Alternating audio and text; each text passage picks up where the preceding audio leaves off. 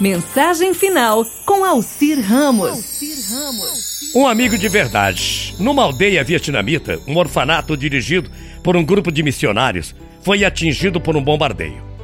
Os missionários e duas crianças tiveram morte imediata e as restantes ficaram gravemente feridas. Entre elas, uma menininha de 8 anos, considerada em pior estado. Foi necessário chamar ajuda por um rádio e, ao fim de algum tempo, um médico e uma enfermeira da Marinha dos Estados Unidos chegaram ao local.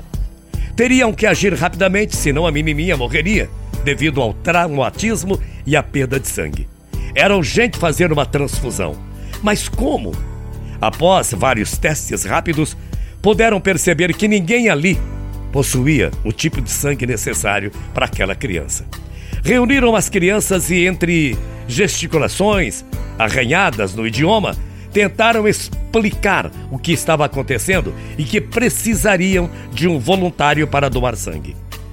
Depois de um silêncio sepulcral, eu diria, viu-se um braço magrinho levantar timidamente. Era um menininho chamado Reng. Ele foi preparado às pressas ao lado da menininha agonizante e espetaram-lhe uma agulha na veia. Ele se mantinha quieto e com o olhar no teto.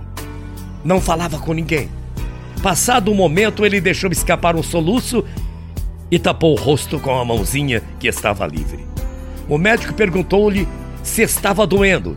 Ele disse que não, mas não demorou muito a soluçar de novo, contendo as lágrimas. O médico ficou preocupado e voltou a lhe perguntar, e ele novamente negou, disse que não estava doendo.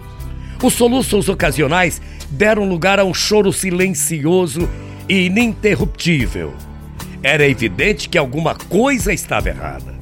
Foi então que apareceu uma enfermeira vietnamita vinda de outra ala.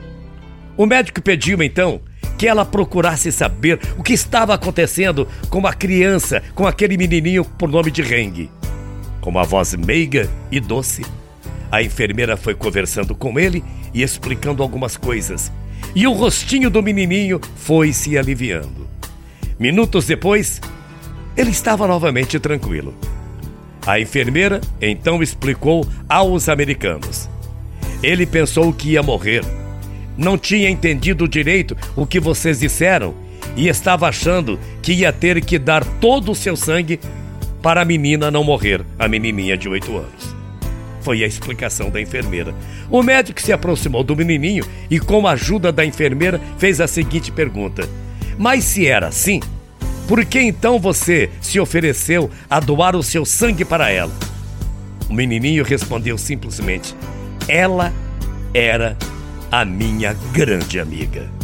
Moral da história: Não há pior inimigo do que um falso amigo. Bom dia Fiquem com Deus que eu vou com ele. Ótimo domingo, morrendo de saudades. Até amanhã, viu? Tchau, feia.